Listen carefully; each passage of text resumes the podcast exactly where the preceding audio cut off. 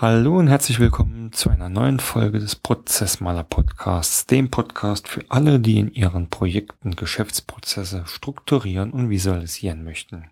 Das ist mein ganz persönlicher Podcast, in dem ich meine Erfahrungen und mein Wissen aus meinen BPM-Projekten wiedergebe und euch somit hoffentlich ein paar Tipps und Anregungen für eure Arbeit geben kann oder auch durch euer Feedback mich selbst weiterentwickeln kann.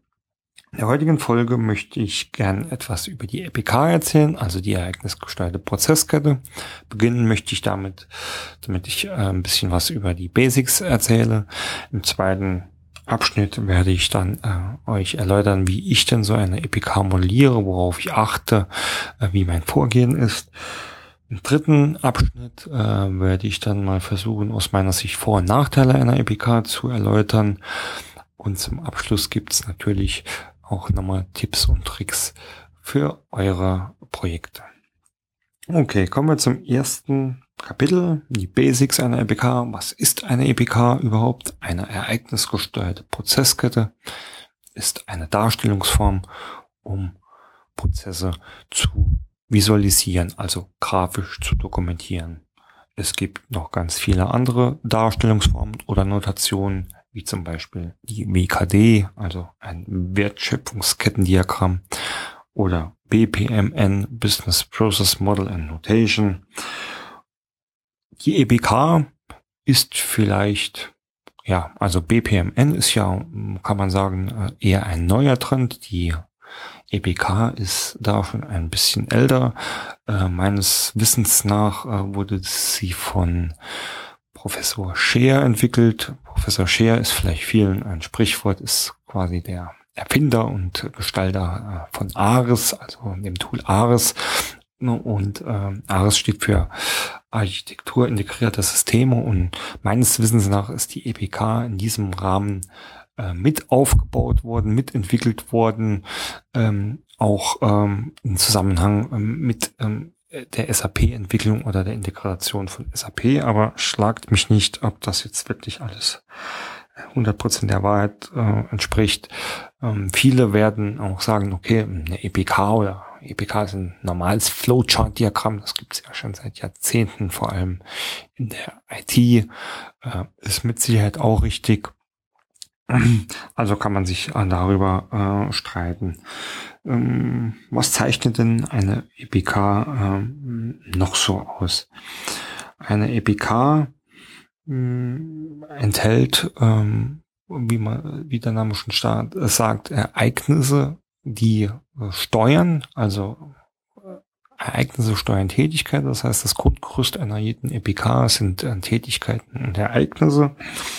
Aber ähm, die EPK lässt sich auch durch ganz viele weitere Informationen erweitern. Dann spricht man meistens von der EEPK, also der erweiterten ereignisgesteuerten Prozesskette. Die EPK wird meistens genutzt, um recht detaillierte Prozesse zu beschreiben. Also wenn es wirklich ähm, an Schritt für Schritt Betrachtungen geht. Die, sie ist deswegen in einer Prozessarchitektur oder in einer Prozesspyramide oder Prozesslevel oder Ebenenkonzept, wie man das auch nennt, äh, meistens im unteren Teil äh, dieser Pyramide zu finden aufgrund ihres Detaillierungsgrades. Sie wird aber auch oft dazu genutzt, ganz schlicht und einfach Prozesszeiten oder Prozesskosten zu berechnen. Also man beschreibt die verschiedenen Tätigkeiten und prüft dann, äh, welche Zeiten oder Kosten stecken denn an den jeweiligen detaillierten äh, Tätigkeiten. Ähm, und das natürlich meist Tools basiert. Ja, also jedes größere Tool bietet eigentlich auch die Möglichkeit, äh, EPKs zu modellieren Mittlerweile gibt es auf dem Markt ähm, schon ganz viele Tools, die eher äh, auch auf Richtung Prozessautomatisierung spezialisiert sind und dann äh, in diesem Rahmen auch nur noch BPMN als Darstellungstyp beziehungsweise Notation anbieten. Äh, aber zumindestens, ich nenne jetzt einfach mal ähm, zwei sehr bekannte Tools. Das ist eine, habe ich schon erwähnt, das ist das ARIS, ähm, in dem man natürlich EPKs modellieren kann. Ein anderes sehr bekanntes Tool ist äh, Visio von Microsoft, äh, das eigentlich auch damals äh, ja äh, zum großen Teil äh, für die EPK-Modellierung äh, angedacht war oder ja diese angeboten hat warum stellt man eigentlich, ja, warum sollte man eigentlich Prozesse in Form einer EPK darstellen? Da könnte ich wahrscheinlich äh, noch fünf weitere Podcasts dazu drehen, warum man das machen sollte. Ähm, ein paar Gründe habe ich schon erwähnt. Also ähm, meistens modelliert man ähm, Prozesse in EPK-Form, äh, um eine Ablaufbeschreibung zu erhalten, also zu sehen, wie funktioniert denn ein Prozess, ähm, über die richtige Strategie äh, kann ähm, man dann auch anhand einer EPK ähm, auch sehr gut äh, Schwachstellen, Lücken und Optimierungspotenzial erkennen, weswegen ähm, dann auch eine EPK-Modellierung sehr oft in Optimierungsprojekten oder Projekten stattfindet, wenn, wenn man sich vorhandene Abläufe oder Zielabläufe einfach äh, visuell äh, verdeutlichen will. Dann ist EPK nach wie vor hm, ein sehr oft genutztes Tool. Ich muss an dieser Stelle vielleicht dann auch mal eine Lanze brechen. Ja, ich kenne ähm, auch BPMN zur Genüge, ähm, weiß auch BPMN sehr, sehr zu schätzen. Nichtsdestotrotz bin ich immer noch so ein bisschen Anhänger ähm, der EPK meisten Kombinationen mit äh, WKDs, also dass man eine Prozesslandschaft über mehrere Ebenen aufbaut, von einer Prozesslandkarte über mehrere Wertschöpfungsstufen bis dann hin in die Detailebene, wo ich dann gerne mit EPKs arbeite. Aber äh, wie schon erwähnt, das ist dann auch oft ähm, einfach abhängig von der Strategie, also oder für was will ich denn diese Dokumentation nutzen, wenn es wirklich äh, auch darum geht, äh, ähm, direkt aus Prozessmodellen äh, zu automatisieren äh, oder diese äh, in Workflows abzubilden, ist die EBK mit Sicherheit äh, heutzutage nicht mehr ähm, das erste Mittel der Wahl. Da würde ich auch persönlich eher zu BPMN greifen. So viel ähm, zu, zu den Basics, ähm, was so alles Allgemeines zur EPK zu sagen gibt. Ähm, kommen wir vielleicht jetzt einfach mal dazu, wie ähm, modelliert man denn eigentlich so eine EPK? Ja, äh, nochmal direkt vorweg erwähnt, da führen natürlich viele Wege nach Rom.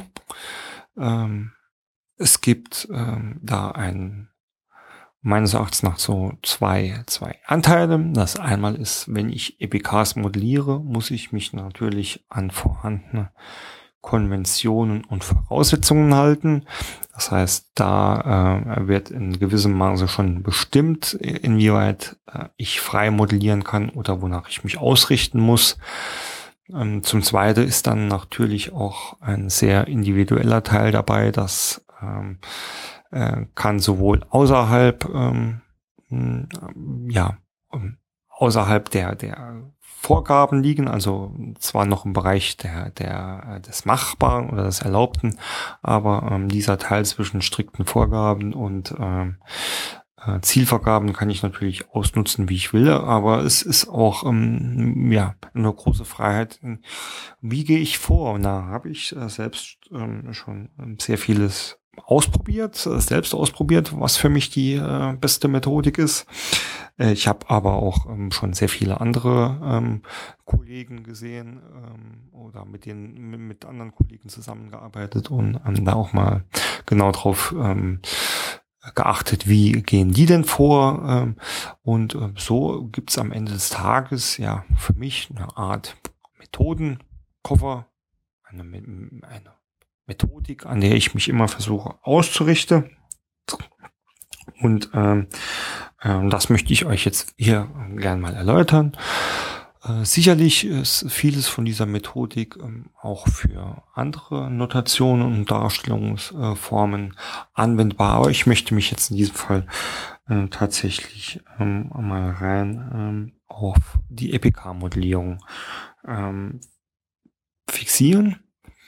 Ich habe es schon angesprochen. Oft ist es so, auf jeden Fall äh, für mich, äh, dass ich äh, in meinen Projekten in großen Konzernen unterwegs bin. Dort gibt es schon definierte Geschäftsprozessarchitekturen und auch Konventionen. Das heißt, da hat man schon was, ähm, an dem man sich entlanghangeln kann oder etwas, das den Weg bestimmt. Es gibt aber auch ganz viele Fälle, in denen ich vor allem in kleineren bis mittleren Unternehmen äh, gerufen werde, mit der Absicht, dass ich äh, zusammen mit äh, den Mitarbeitern Prozesse darstellen soll äh, und ähm, auch ähm, visualisieren soll. Ähm, dann ist es auch oft so, dass dort keinerlei Vorstellung herrscht, ähm, ja, wie denn sowas überhaupt visualisiert werden kann oder was dazu nötig ist. Und was ich dann immer zuerst tue. Und das ist auch mit so meine, einer meiner ersten Empfehlungen. Ich überlege mir erstmal, okay, äh, wie soll denn meine äh, EPK aufgebaut sein? Also ähm, welche Syntax äh, will ich nutzen? Wie soll die Struktur aussehen? Ähm, aber auch, was ist denn alles Inhalt ähm, dieser EPK? Also welche Objekte, Querstrich, Symbole möchte ich denn hier nutzen. Ich habe es vorhin erwähnt, bei einer EPK, im, im, Gegensatz zu einer BPMN zum Beispiel, die ein äh, vor, äh, vorgefertigtes, vordefiniertes Toolset an äh, Objekten und oder Shapes oder Symbolen, wie man das auch immer nennen mag, äh, hat, ähm, hat man hier eigentlich bei einer EPK ähm, eine komplette Freiheit. Es gibt ein Standard-Set. Das findet man auch in den meisten gängigen Tools. Ein Standard-Set an Objekten und Symbolen, die immer wieder verwendet werden. Aber prinzipiell steht da der Kreativität äh, nichts im Wege. Also ich kann mir da selbst Objekte äh, auch anlegen, also Beispiel Visio ähm, bietet sehr einfache Möglichkeiten, sich selbst äh, Objekte oder Shapes äh, anzulegen, äh, die auch zu definieren und sagen, okay, ich möchte jetzt hier einen, einen runden roten Kreis haben und das bedeutet für mich, äh, hier ist irgendwie ein Prozessrisiko. Also diese Freiheit habe ich und deswegen ist es aus meiner Sicht ähm, also auch auch wenn man äh, äh, nur, sage ich mal, äh, die, die Tool-Möglichkeiten nutzen will, ist diese Auswahl immer noch so groß, äh, dass ich empfehle, okay, überleg, ich überlege mir, äh, was ist denn jetzt das Ziel dieser Modellierung, dieser Dokumentation und was brauche ich dafür wirklich. Man sollte dabei immer auch ein bisschen im Hinterkopf behalten, ähm, dass es am Ende des Tages für den Nutzer noch sinnvoll und lesbar ist. Was bedeutet das jetzt? Ich habe es eben schon mal erwähnt. Ähm, eine Modellierung oder Dokumentation äh, verfolgt ja immer ein bestimmtes Ziel.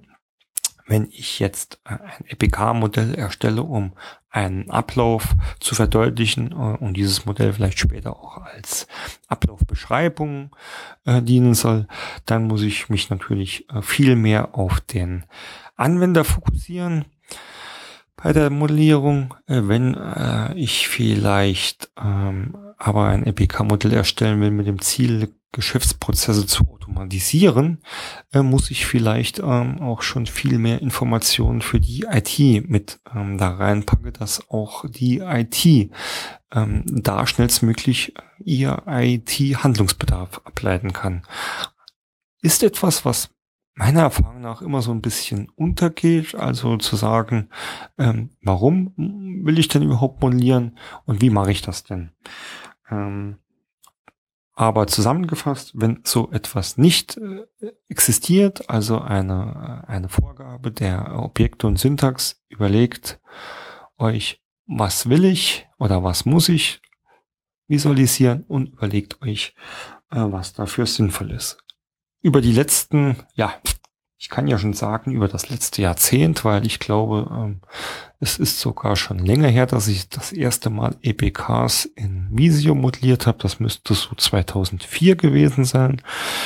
Ähm, über die Jahre ähm, auch in Verbindung mit anderen Tools, gewöhnt man sich ja irgendwie so einen Standard an und man weiß, welche Objekte ja, gut funktionieren, äh, welche vielleicht nicht so gut funktionieren oder welche man äh, bei Bedarf braucht.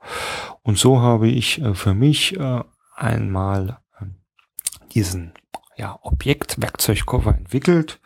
Das Ganze habe ich auch äh, mal ähm, zusammengefasst in einer kurzen, in einem kurzen Dokument, welche, äh, welche Objekte ich da gerne nutze und äh, welche ich, äh, ja, wofür ich diese Objekte benutze, also äh, was so ein Objekt im Endeffekt äh, auch bedeutet. Ähm, kann ich euch gern auch zur Verfügung stellen. Also ich nutze das Dokument auch dann gerade bei neuen Kunden, um äh, schnell äh, ein, ja, eine Kurzkonvention zu erstellen oder auch den, äh, den Betroffenen klar zu machen, äh, was will ich denn jetzt hier äh, benutzen und was bedeuten eigentlich die einzelnen Objekte.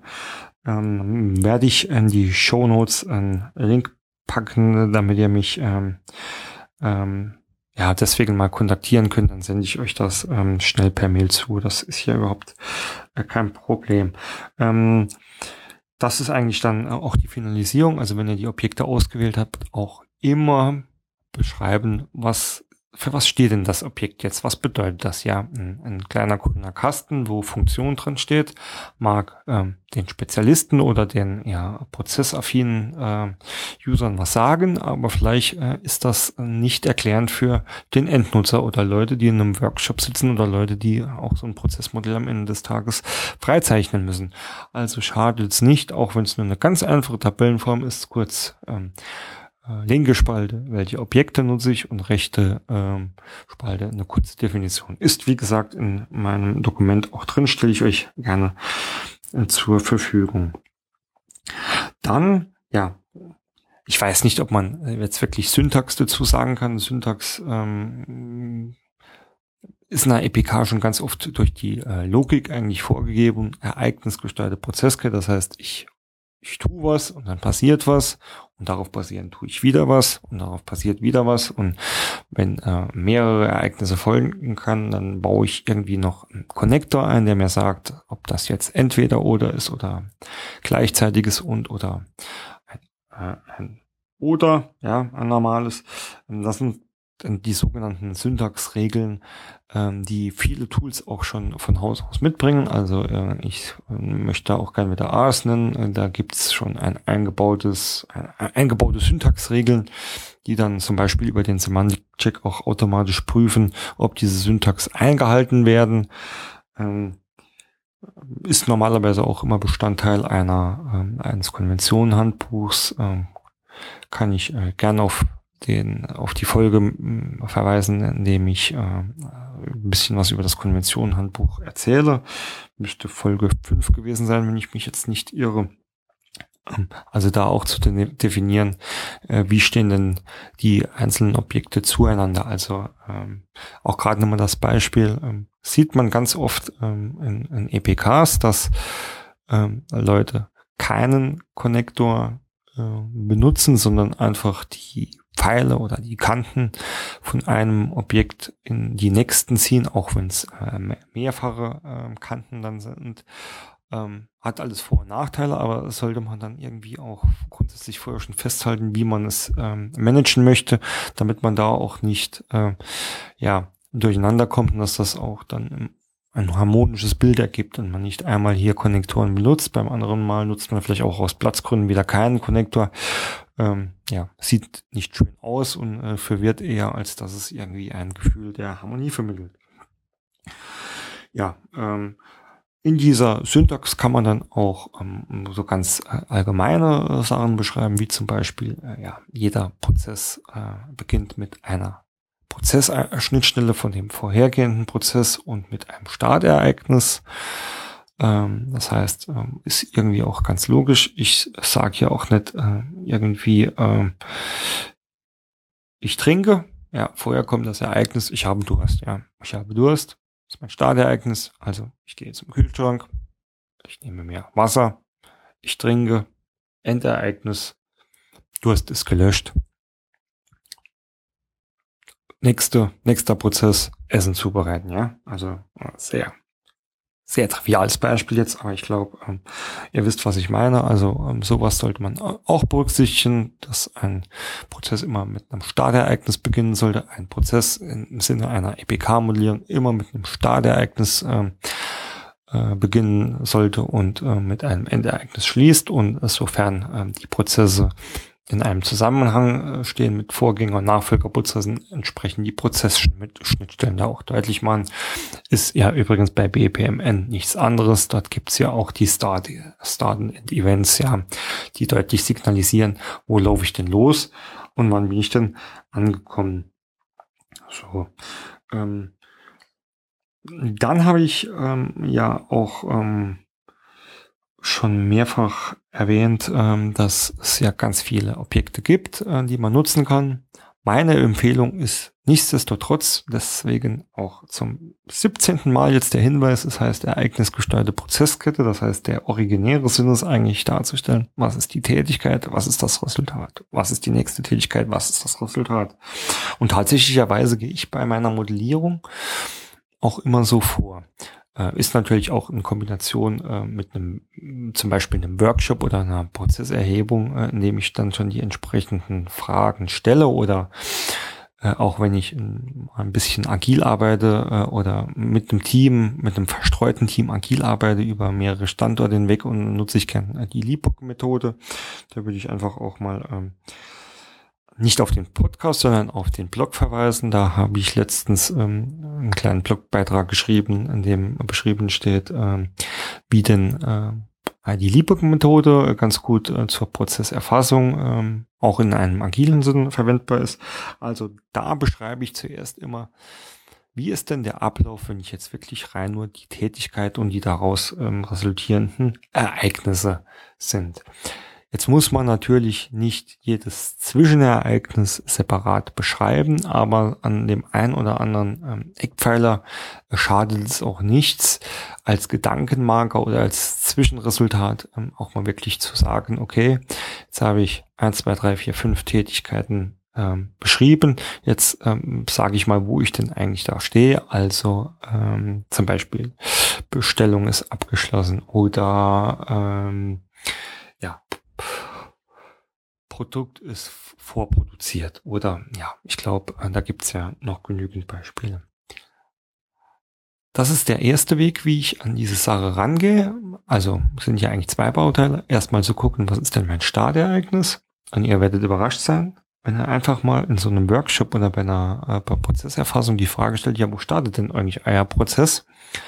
Dass diese Frage nicht so leicht beantwortet wird, wie man sich das vielleicht vorstellt. Also ich hatte da schon äh, tatsächlich Workshops.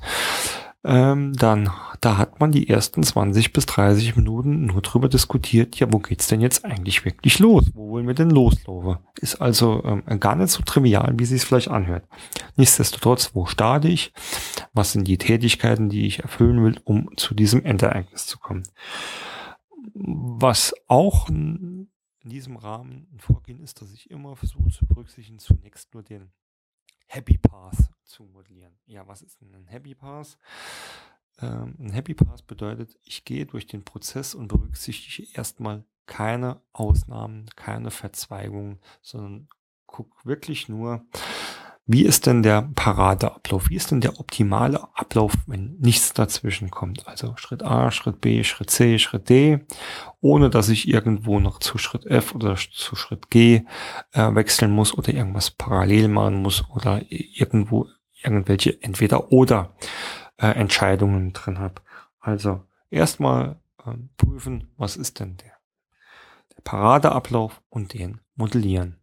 Wenn ich den habe, dann kann ich dazu übergehen, auch Ausnahmen oder Entscheidungen ähm, und Verzweigungen mitzumodellieren und mir das Ganze gut zurechtrücken. In diesem Zusammenhang ähm, ist vielleicht auch noch ein gut, guter Tipp. Ähm, es ist auch Gewöhnheits, äh, Gewöhnungssache oder auch ähm, individuelles Verlangen oder Veranlagung. Ich kenne ganz viele, die modellieren einen Prozess ähm, machen ein erstes Objekt, ein zweites Objekt, ein drittes Objekt und verbinden alles gleich mit den entsprechenden Kanten. So tun die das, bis ein Prozess ähm, ja fertig ist. Ich tue das nicht. Warum tue ich das nicht? Ich persönlich habe die Erfahrung gemacht, dass ich beim Modellieren so viel äh, ändern kann oder ich einfach mit einem mit einer, mit einer Anordnung jetzt nicht zufrieden bin, das nochmal ändere oder da noch ein Objekt dazwischen füge oder da noch ein Ereignis einbaue oder äh, hier etwas austausche. Äh, wenn ich dann schon immer vorab die Kanten dran habe, muss ich die wieder verändern, muss, muss die wieder löschen, wieder neu hinzufügen. Ähm, habe ich irgendwann mal festgestellt, für mich ist das zu kompliziert. Ich schiebe einfach die Objekte auf die Leinwand in der Reihenfolge, wie ich sie gerne hätte. Und wenn ich mir über diese Reihenfolge und über dieses Muster klar bin, dann fange ich an, alles schön mit den Kanten äh, beziehungsweise den Pfeilen zu verbinden. Ähm, und wenn ich das alles hab,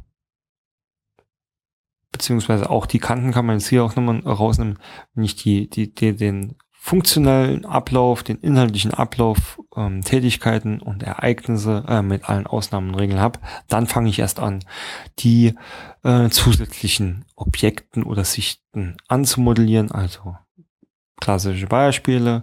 Äh, wer ist für die Tätigkeit verantwortlich? Was ist In- und Output? Äh, Gibt es irgendwelche Dokumente, die äh, reingehen oder die erzeugt werden? Werden irgendwelche Systeme genutzt? Und, und, und, und, je nachdem, was ich dann halt ähm, vorher festgelegt habe. Und so ähm, komme ich am Ende des Tages zu einem Prozessmodell, zu einem EPK-Prozessmodell. Da gibt es noch ein paar ähm, grafische Sachen, die ich immer wieder berücksichtige, wie zum Beispiel, ähm, dass der längste Pfad immer links, linksbündig abgebildet ist, also äh, dass Ausnahmen immer nach rechts rauslaufen und das sind dann die Ausnahmen, die von dem Standardpfad ab äh, abweichen. Also wie ich schon erwähnt habe, der, der Happy Pass, der geht links komplett runter und dann rechts raus modelliere ich dann immer Abweichungen, Verzweigungen, sonstige Entscheidungen, ähm, sieht einfach schöner aus. Ich weiß jetzt nicht, ob es von der Verhaltensökonomie oder irgendwelche psychologische Hintergründe gibt, warum das empfohlen wird. Also das habe ich mir auch nicht selbst ausgedacht. Das ist, das habe ich auch irgendwie äh, wahrscheinlich in irgendeiner, äh, in, in irgendeinem Seminar, Prozessmodellierungsseminar mal kennengelernt. Aber ähm, ja, für mich hat sich auch bewährt. Ich finde, das sieht schön aus. Äh, äh, und lässt sich dann auch gut äh, lesen. Ähm, ich kenne auch andere ähm, Dokumente, da ist da wild von links nach rechts und da ist einmal der längste Pfad in der Mitte und einmal rechts und manchmal, ja, sonst wo, finde ich persönlich nicht schön. Deswegen empfehle ich immer längster Pfad links. Ähm, eine weitere Empfehlung und ja, das gehört äh, eher dann auch schon wieder in die Syntax, kann man vielleicht an dieser Stelle nochmal erwähnen. Ähm, vorher natürlich auch definieren, äh, wo die zusätzlichen äh, Objekte angeordnet werden. Also ähm, ziemlich klar dürfte sein, dass Ereignisse und, ähm, und Tätigkeiten immer mittig stehen und dann zum Beispiel die Rolle, die verantwortliche Rolle an der rechten Seite der Tätigkeit steht oder aber auch an der linken, ja, ähm, sowas sollte man halt vorher definieren, dass das äh, klar ist, wie es gemacht wird. Ähm, auch nochmal im Hintergrund, es ist vielleicht nicht die letzte Prozessmodellierung ähm, von euch oder von jemand anderem. Äh, sieht immer ein bisschen blöd aus, wenn da einmal die Rollen links stehen, einmal stehen sie rechts. Ähm, das ist verwirrt, ja. Äh, vielleicht nicht uns, oder vielleicht nicht die geübten Leser, aber mit Sicherheit die, die es anwenden sollen. Deswegen auch hier nochmal ein Tipp ähm, zur, zur Darstellung. Was ich auch empfehle. Also da, da gibt's ähm, jetzt eine Sache, die sage ich immer wieder zu meinen Kunden oder mit Modellieren, mit denen ich zusammenarbeite oder auch wenn ich Modellierer coache. Ein Prozess oder ein Prozessmodell ist nicht kompliziert, wenn er zu lang ist, sondern wenn er zu viele Verzweigungen hat. Ähm, gut, jetzt kann jetzt natürlich der eine oder andere kommen und sagen, ja, wenn es halt diese verzweigten Entscheidungen gibt, muss ich die auch darstellen. Das ist richtig. Die Frage, die man sich hier immer stellen muss oder ich äh, hier auch ähm, für mich immer berücksichtige, wenn ich sehe, dass aus einer Tätigkeit zum Beispiel ähm, äh, zwei, äh, zwei Stränge weitergehen und der eine oder beide Stränge sehr, sehr, sehr viele äh, Folgetätigkeiten und Ereignisse haben, sollte man ernsthaft überlegen, ob man ähm, nicht einen dieser Stränge in einen anderen EPK auslagert. Weil äh, irgendwann geht die Übersichtlichkeit äh, verloren und dann, äh, ja, ist, ich will jetzt nicht zu krass sagen, ist die Modellierung umsonst, aber äh, man beraubt sich vieler Vorteile, die so ein Prozessmodell äh, bieten kann, wenn man nicht drauf aufpasst, ähm, dass das Ganze schön übersichtlich bleibt. Also das ist das eine, drüber nachdenken, ähm, lieber eine eine EPK in mehrere EPKs unterteilen, wenn man äh, sich dadurch äh, ja, äh, wenn man dadurch an Übersichtlichkeit gewinnt. Zum Zweiten, auch wenn eine lange EPK definitiv nicht kompliziert ist, ähm, ist es doch anstrengend, wenn ich jetzt plötzlich ein Prozess über fünf Seiten äh, lesen muss. Für mich hat sich äh, eine Begrenzung einer EPK bewährt. Da gibt es verschiedene Ansätze. Ähm, einmal zu sagen, okay, eine EPK ähm, soll nicht mehr als x Tätigkeiten haben. Also da habe ich schon alles erlebt von zwischen 10 und 20. Äh, das kann manchmal äh, auf zwei DIN A4 Seiten passen. Es kann aber auch auf drei DIN A4 Seiten oder auf zwei DIN A3 Seiten passen. Ähm, bleibt aber dennoch recht verständlich und übersichtlich. Die Alternative wäre zu sagen, okay, die Anzahl der Tätigkeiten oder die Anzahl der Objekte insgesamt ist mir egal. Äh, es sollte aber zwei DIN A4 Seiten zum Beispiel nicht überschreiten. Ähm, ist auch eine, ein probates Mittel. Führt dazu, habe ich schon öfters dann erlebt, dass äh, die Leute sagen, okay, ähm, jetzt muss ich hier nochmal ein bisschen zusammendrücken und hier zusammendrücken. Ja, dann habe ich zwar die zwei DIN A4 Seiten eingehalten, aber alles so aufeinander gepresst, dass ich ja die verschiedenen Objekte schon nicht mehr auseinanderhalten kann. Äh, ja, vielleicht ist ja eine Mischform äh, gar nicht so verkehrt. Also ich habe Erfahrungen mit beiden gemacht. Auf jeden Fall kann ich euch ähm, äh, empfehlen oder kann ich immer nur empfehlen zu sagen, okay, jetzt ab einer gewissen Länge äh, ziehe ich die Reißleine und auch da äh, das gleiche wie mit den Verzweigungen, eher vielleicht in der Mitte mal einen Cut machen und überlegen, ob ich dann nicht ein ähm, separates EPK ähm, dafür erstelle, Er führt am Ende dazu, dass die EPKs übersichtlicher und lesbarer bleiben und auch ähm, ja, ja besser, besseren Nutzen erzielen können. Also ähm, das dazu, ähm, dass es äh, durchaus angebracht ist, über äh, eine Aufsplittung ähm, nachzudenken. Äh, selbstverständlich gibt es auch den Umkehrfall. Also wenn man jetzt nicht nur eine EPK modellieren will, sondern vielleicht vorher schon irgendwie ein paar Teilprozesse zugespielt gekriegt hat und da stellt man fest, und jetzt in der einen EPK sind nur äh, zwei Tätigkeiten drin, ja, da muss man sich natürlich immer die Frage stellen, ist es das wirklich wert, eine EPK mit äh, den zwei ähm, äh, Teilprozessen hier zu modellieren und da kriege ich die noch in anderen EPKs mit unter. Das ähm, ist natürlich dann von Fall zu Fall und von Inhalt zu Inhalt zu unterscheiden.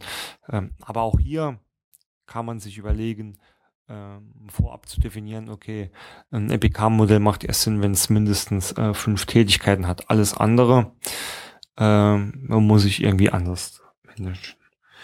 Ja, am Ende steht dann das Ende, also das Endereignis. Äh, hier kann ich euch nur einen, einen sehr guten Tipp geben. Was mir immer wieder auffällt, wenn ich äh, als Externer irgendwo reinkomme und mir äh, EPKs ähm, ähm, anschaue und die dann so durchlese und dann gehe ich den Prozess durch, dann bin ich am Ende angelangt, da kommt dann Endereignis dann gucke ich mir das Endereignis an, gucke mir nochmal den Titel des Prozesses an, also der Titel der EPK an und stelle fest, mein Gott, irgendwie passt doch hier irgendwie was nicht.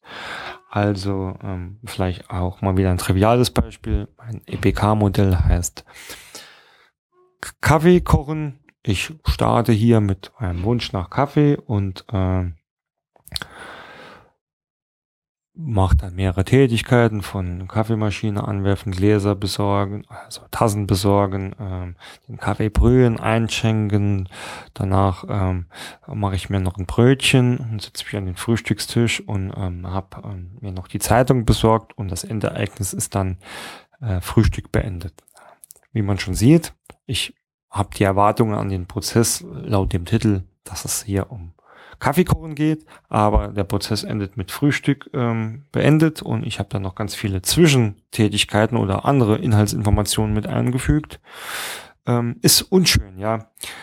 Ähm, ich propagiere immer und empfehle immer ähm, allen Leuten, mit denen ich zu tun habe, passt auf bei der Benamung eures Prozesstitels, der, des, dem Titel eurer EPK und dem, was als Ende rauskommt. Und so auch ähm, kann ich nur empfehlen, wenn ihr mit eurer ähm, EPK-Modellierung durch seid, das erkennt man manchmal auch gar nicht auf den ersten Blick, ähm, durch seid und das Endereignis benannt habt, prüft nochmal, ist das denn wirklich äh, das, ähm, was, was dem Titel entspricht? Ist es wirklich ähm, das ähm, das äh, Ende, das erwartete Ende. Und da lässt sich dann auch ganz oft nochmal feststellen, hm, muss ich vielleicht hier nochmal ein bisschen was ausgliedern oder vielleicht auch einfach nur umbenennen. Aber ähm, es macht das Ganze einfach sinnhafter. Ähm, auch gerade, wenn ich jetzt nochmal so ein bisschen auf Tools ähm, übergehe, wenn es um Suchfunktionen etc. betrifft, äh, da wird halt auch oft nach ähm, Prozesstitel gesucht, ja. Und wenn ich jetzt ähm, eingebe, äh, Frühstück machen. Da gibt es keinen Prozesstitel dazu und vielleicht auch nicht genauso die Objekte benannt, ja, dann geht das halt unter, weil es irgendwo im Kaffeekorn versteckt ist. Ähm, es, es, war jetzt natürlich ein sehr triviales ähm, und auch nicht 100% zutreffendes Beispiel, weil viele der Suchfunktionen natürlich ein bisschen ausgefeilter sind, auch nach Objekten oder auch Attributen etc. suchen. Aber ich glaube, äh, die Botschaft ist klar geworden. Ja, ähm, das waren mal so äh, ein gutes Stückchen meiner Tipps, äh, wie ich denn äh, so an, eine EPK äh, reingehe. Ähm, zum Abschluss einfach nochmal so, so ein, ein kurzes, kurze Meinung über Vor- und Nachteile. Also ich kann es nochmal erwähnen, ich bin immer noch ein EPK-Fan. Äh, Im Zweifelsfall ähm, nutze ich immer noch lieber die EPK als ähm, andere Notationen und dann, ja, ähm, heutzutage spricht man ja eigentlich fast nur noch von EPK und BPMN, ja. Ähm, es kommen mittlerweile, äh, ja, okay, beziehungsweise im, im IT-Bereich ähm, äh, auch noch von UML. Äh, UML ja, habe ich jetzt bis jetzt äh, fast noch nie gesehen, wenn es um ähm, reine Geschäftsprozessmodellierung geht, ist eher ähm, IT-Umfeld in der Softwareentwicklung ähm, zu finden. Natürlich gibt es auch noch ähm, noch andere Notationen, also mir fällt da jetzt Picture, das ist so eine Modellierungs- oder Darstellungsform hauptsächlich für Verwaltungsprozesse. Ähm, auch dazu habe ich mal eine Übersicht äh, erstellt für mich, um ähm, da auch bei ähm, Kunden ein bisschen für Transparenz zu besorgen. Was ist denn, äh, was gibt's denn eigentlich alles? Was sind so die Unterschiede? Auch die könnt, könnt ihr gerne über meine Webseite anfordern. Das sende ich euch gerne raus. Überhaupt kein Problem. Ja, für mich ist ein Vorteil der EPK immer noch, ähm, dass sie, dass sie ja sehr, sehr flexibel und frei ähm, konfigurierbar ist. Ich kann mal die Objekte ausruhen, ich kann mal vieles in der Syntax ähm, ähm, frei ausdenken, so wie, wie mir es gerade passt, also mit Konnektoren, ohne oder dann doch lieber ähm, mit Input oder ohne. Also habe ich da wirklich sehr, sehr viele Freiheiten, ähm, mir das zu gestalten. Das habe ich zum Beispiel bei BPMN nicht. Das ist einfach ein Standard, eine Standardnotation, die ist klar definiert. Da weiß man genau, äh, was zu tun ist, was Syntax oder auch die Objektauswahl betrifft. Äh, und ja, bildet eigentlich nur noch den Inhalt ab. Ähm, für mich sind EPKs auch ähm, sehr einfach zu erstellen. Und, ähm, öfters schon die Erfahrung gemacht, dass auch ja Leute, die noch nie wirklich was mit Prozessen oder Prozessdenken zu tun hatten, EPKs sehr, sehr schnell begreifen und verstehen und auch lesen können, aber auch ähm, sehr schnell selbstständig ähm, äh, modellieren können. Also äh, da äh, habe ich schon sehr gute Erfahrungen gemacht, indem ich einfach so klitzekleines Konventionenhandbuch mit den entsprechenden Syntaxregeln und Objekten erstellt habe. Ähm, und die Leute waren sehr, sehr schnell in der Lage, äh, das auch selbst ähm, in den Tools zu modellieren ähm, äh, mit einem vernünftigen äh, Qualitätsgrad, ähm, würde ich jetzt einfach mal behaupten. Ja, ähm, also quasi ist die EPK äh, sowohl für Laien und als auch für Profis ähm, gut nutzbar. Für Profis halt wegen der Flexibilität der Auswahl. Ähm, für Profis, ich will mich jetzt, äh, ich stelle mich nicht immer gern selbst als äh, Profi da, aber ich ähm, zumindest habe aus meiner Erfahrung ähm, sehr gut gelernt, ähm, mit EPKs zu arbeiten und viele Informationen, also auch Optimierungspotenziale ähm, oder Prozessbrüche oder Medienbrüche aus den EPK sehr schnell rauszulesen und damit ähm, ja im Endeffekt sehr gute äh, Tipps und Empfehlungen äh, für Verbesserungen zu geben. Also deswegen nicht nur einfach und schlicht für Laien, sondern ich glaube auch, dass der geübte Prozessmodellierer oder der geübte Prozessberater äh, da ein bisschen was damit anfangen kann. Ähm, ich habe zwar erwähnt, dass EPKs prinzipiell ähm, eher dafür geeignet sind, ähm, detaillierte Prozesse abzubilden. Äh, aber auch hier hat man volle Flexibilität. Also wenn ich das in einer sehr abstrakten Stufe tun will, kann ich das natürlich ähm, äh, mit EPKs genauso gut. Auch das kann ich mir vorab definieren. Also ist ein großer Vorteil ähm, der EPK mit Sicherheit die Flexibilität. Was hier ein Vorteil ist, kann natürlich aber auch zum Nachteil ähm, reichen. Ja, also wenn man im Vorhinein nicht äh, explizit darauf achtet, ähm, die Benutzung der ähm, der Objekte zum Beispiel einzustrengen, äh, entsteht dann natürlich schnell ein Wirrwarr und es wird anstatt äh, überschaulich und transparent ähm, kom kompliziert und nicht mehr brauchbar. Das heißt, in all dieser Freiheit ist ähm, man natürlich eventuell auch dazu geneigt, diese Freiheit über die Maßen auszunutzen. Ähm, das ist natürlich ähm, dann auch kritisch zu betrachten. Ähnlich, habe ich vorhin schon erwähnt, äh, ist ein EPK-Modell ähm, eigentlich eher wenig dazu geeignet oder weniger dazu geeignet, äh, Prozesse äh, zu automatisieren, als jetzt zum Beispiel eine BPMN. Die ist ja eigentlich auch explizit dafür entwickelt worden, dass man äh, die Geschäftsprozesse mit BPMN so abbildet, dass dann über entsprechenden Zusatzskripte ähm, und entsprechende Tools äh, diese direkt automatisiert werden können und dass da nochmal ewig lange Programmcodes geschrieben werden müssen. Ähm, also ist die ja, begrenzte begrenzte Möglichkeit der äh, Automatisierung oder der Workflow-Gestaltung äh, da vielleicht noch als Nachteil zu nennen. Ähm, und was vielleicht ja schon erwähnt, BPMN ist ein Standard, äh, wird auch äh, von der OMG, der Object Management Group, ähm, von der entwickelt worden und wird auch von der regelmäßig weiterentwickelt. viele wissen es vielleicht, mittlerweile sind wir beim BPMN 2.0. Ähm, auch da gab es schon deutliche ähm, positive, muss man auch sagen, positive Weiterentwicklung zu der ersten Version. Und da denkt man sich natürlich was dabei. Das äh, wird ja alles nicht äh, entwickelt, weil man gerade sonst nichts äh, Besseres zu tun hat oder man überlegt sich die nicht einfach nur so aus dem Kopf raus äh, da spielen. Es sind natürlich sehr viele Beteiligte mit am Werk, die ständig dafür sorgen, dass diese Notation auch ähm, aus Modellierer oder aus Nutzersicht weiterentwickelt wird. Also da bietet der Standard ähm, doch ähm, auch deutliche Vorteile gegenüber der EPK.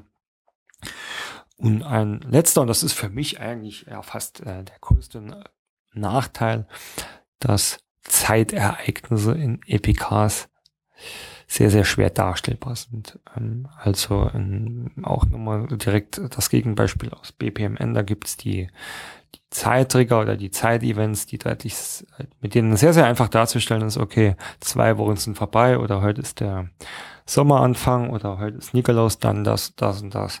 Äh, das muss man ähm, in EPK äh, ja leider äh, etwas komplizierter darstellen. Äh, oft muss man sich da über irgendwelche äh, ja, wenn dann Prüfungen mit Tätigkeiten und Ereignissen behelfen oder ähm, ja, vielleicht auch mit Kommentaren. Das ist dann alles ähm, mehr oder weniger Behelfslösung, aber auch nicht ähm, so optimal. Also zumindestens ich habe noch keine vernünftige Lösung gefunden, wie man äh, da äh, die Zeitaspekte in so ein ähm, EPK Flow mit reinbringt, äh, äh, gefunden. Da würde ich mich super freuen, wenn, wenn ihr da draußen gute Lösungen habt und mir die äh, nicht nur mir, auch der Community äh, hier mitteilt, ja.